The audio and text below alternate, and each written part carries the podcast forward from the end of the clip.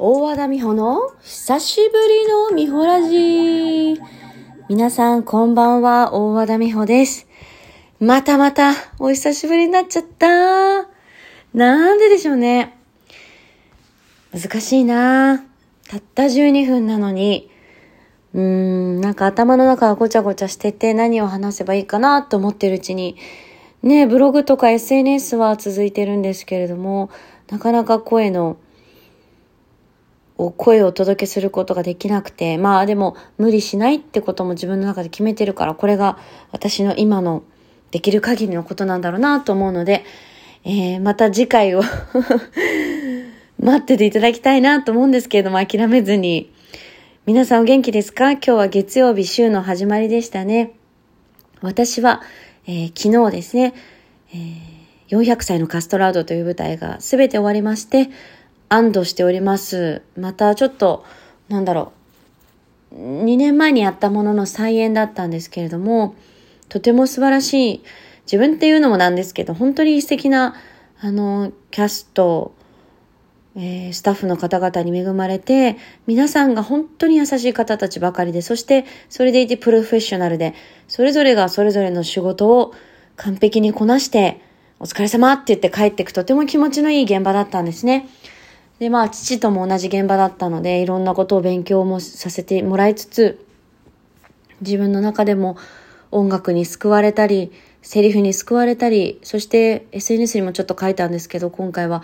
娘が、我が子が愛媛公園についてきてくれて、まあ彼女が一人でその舞台を最後まで見られて、いろんなこと感じてくれたみたいで、それも、ああ、なんか嬉しいし、それをウェルカムしてくれたスタッフの方、キャストの方、本当にみんなが 娘にもとっても優しくって、なんかこう、みかんジュースくれたりね、なんか話しかけてくれたり、本当に本当にありがたかったですね。それも含めて素晴らしいカンパニーで、えー、ありがたい経験でした。で、今思ってみると、この400歳のカストラートって3年ぐらい前に、あの、表参道の歯医者さんの帰りにね、歩いてたら演出の、演出でもあり、戯曲も書いた平城さんという人形劇作家の彼が、から電話をもらって、まあちょっとオペラを作ってみようと思うんだけども、一緒にやってみてくれないかという話だったんですよね。で、まああまりこう詳しいことはすごく決まってるわけではなかったのかな。でも、まあ私と父にも参加してもらいたいんだと。難しければ考えるけど、まずは父にも参加してもらいたいんだってことで、うわ共演かと思って、今までこう舞台での共演はなかったし、どこかこう、こっぱずかしいところもあって、避けてきたってわけでもないんですけど、ご縁がなかったので、うーん、どうなるのかなと思って。で、朗読だしね。私たちが動くわけでもないし、主役の方はオペラの方だっていうし、私たち場違いなんじゃないかとか父と話したけども、やってみようと。わかんないけど、まあ、やってみようって何かこう、なんて言うんだろうな。うん、トライしてみようっていう気持ちになったんですよね。それが、こういう再現を重ねるような作品になり、私と父にとっては、まあ、母が亡くなる前に見てもらった舞台でもあるし、その後二人で乗り越えて、2020年の辛い時にも、宮崎で再演をすることができて、まあ生と死の物語なので、命の物語なので、とってもきついところがあったんだけども、この作品をやることで少し前を向けたりとか、皆さんに元気な姿を見せることができたりとか、あの、とても大切な作品になったのは間違いなくって、そのなんか始まりが電話が来て、うん、どうしようかなって思ったあの分岐点が、我々をこう、こういう作品に導いたんだなって思うと、うん、人生って選択の連続で、まあもちろんあの時ああ選んでなければとかもありますよね。だけど、ああいうふうに選んだからこの人に出会えて、あの人に出会えて、あの人に出会えて今の私があるんだっていう経験もいっぱいあるから、これから先、いろんな選択があるだろうけども、慎重にならずにならなくてもいいと思うんだよね。直感でも。私は直感型なんですが、うーん、なんか、とても不思議な絵を30代後半になるにつれ、まあこれから先もっとあるんでしょうけど、今すごく感じていて、幼稚園もね、こう、前の幼稚園から実は母が亡くなった後転園して、それで卒園させてもらったんですけど、その幼稚園のママたちとも今でも繋がっていて、教育のこととか、これから先のこととか、あの、お仕事のこととか、いろんなこと話せるママ友っていうんですかね。私はあまりこう人と群れたりするタイプじゃなくって、ワイワイするタイプじゃなくって、自分からもなかなかこう見えていけないタイプなので、ママ友なんてできる子ないだろうななんて思いながら子育てしてるんですけど、それでも幼稚園で素敵なママたちに出会えて、会えば会うほどポジティブになれるような、ご飯食べてよかったな、会えてよかったなっていう時間を過ごせる人に出会えたのも、あの時の、なんだろう、直感で移ろうと思って、前の幼稚園が悪かったってことは全くなくって、方向性をバッと変えたんですけど、母が亡くなって4ヶ月で ね、変わってみたんですよ。なんかそういうのも動かさ、今思えばね、別に宗教的なこと全くないんですけど、動かされてるなって感じることが、ここ2年はとても大きいです。それもすべて、うん、直感でなんですけどね。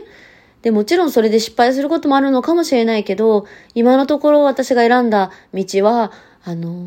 とてもいい道を来たなって自分で選んだからこそそう思えるんですよね。だからなんか、6歳になってみて娘が、娘もどんどん自分でいろんなこと選んでいってるので、もっともっとこれからも選んでって、失敗も経験しながら、それでも、あ、これでいいんだと、自分の道を信じられるような人になってほしいし、自分で決めていけるようなね、決断力のある人になってほしいなとも、自分を重ねながら思います。それをのためにも、娘に見せるためにも私自身もいろんなこと決断してって選んでって、うん、道をなんかどんどんどんどん自分でえら、うん、切り開いていけたらなとも思ってるんですけど、出会いで言うと今の小学校のお母さんも、まあ、すごく近所に住んでるお母さんとも仲良くなって、ご飯食べるようにもなったりして、うん、とても思い描いてた、まあ私自身が前も言ったかもしれないけど、遠い小学校に通っていたのでね、近所でこうやって何かあったら少しでも助け合えるようなママたちに出会えたっていうのはとってもありがたいし、うん、こういうのもご縁ですよね。本当に不思議だな。で、私の母なんかも見ても、母が最後まで仲良かった友達って、ママ友も多くって、私の小学校の時のね、旅行も行ったり、たびたび飲みに行って、で、は父から聞いたら、やっぱり飲みに行くようになったのは私が高校生になって、大きくなってからで、やっぱ小学校の時は自分の仕事と、私の学校のこととかで忙しくって、夜は仕事でいないことは多かったんですけれども、たびたび飲みに行くようになったのはやっぱり大きくなってからなんですって。そういう話も母からは聞けなかったから、やっぱりそうだよなと思って、母はどうしても女優業を続けたい人だったから、ね、シッターとかも使わずに自分で、うん、できることは自分でやってた人だけど、それでも娘の私からは、ああ、こうして欲しかったななんて思うことがあって、私はそこをなんか貫きたくって、娘には、うーん、なんて言うんだろう。私のしてもらいたかったこともしてるつもりだけど、それでもね、きっと娘には足りなかったりして、大きくなって文句言われたりするのかななんて思いますけど、それでも、うん、母親になってみてわかりますね。その時はその時で必死だし、一生懸命、どうにか自分のやりたいことと、いろんなことを調整しつつ、周りに助けてもらいつつ、やってるんだなと思って、まあ400歳のカストラートもね、お稽古なんか夜遅く、夜だったので、午後だったので、本当に助けてもらいながらやらせてもらいました。で、この先、あの、夏は一個ね、子供ホスピスのことで一つ、えー、活動があるんですけども、9月からはまた女の一生という作品のお稽古に入るので、日露戦争の時代のね、お話なので、そのあたりは事前にだいぶ勉強したいなと思ってるから、9月はその作業が入るかなと思うんですけど、またそれもね、大きな試練というかありがたい試練で、東京は1週間だけど、福岡と京都がとても長いんですね。なのでそれも小学生になった娘とどうしていくか、スケジュール調整も含めて、周りに助けてもらうことも含めて、どうしていくかを娘とも一緒にね、決めていけたらなと思ってるんです。まあ何しろ、うん、働くって大変だしね、それこそまあ、いろんなことがあるじゃないですか。選挙も終わって。私は、私としては子育てしやすい国にもっとなってほしいと思うし、